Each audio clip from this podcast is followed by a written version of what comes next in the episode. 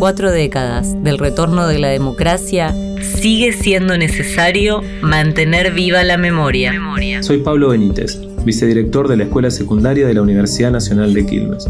A 40 años del retorno a la democracia, creo que es importante mantener viva la memoria porque nos recuerda que lo que está en oposición a una propuesta democrática es el terror, la violencia, el odio y la muerte como mecanismos de empobrecimiento de nuestro pueblo. Además, porque la memoria nos permite reconocer que estos 40 años ininterrumpidos de democracia son el resultado de importantes luchas populares que han conquistado derechos irrenunciables, y porque esa memoria viva pone sobre relieve las muchas luchas que aún siguen vigentes por las deudas que la democracia tiene con muchos sectores y las deudas que nuestra sociedad tiene con la propia democracia. Un solo demonio en nombre del Estado ejerce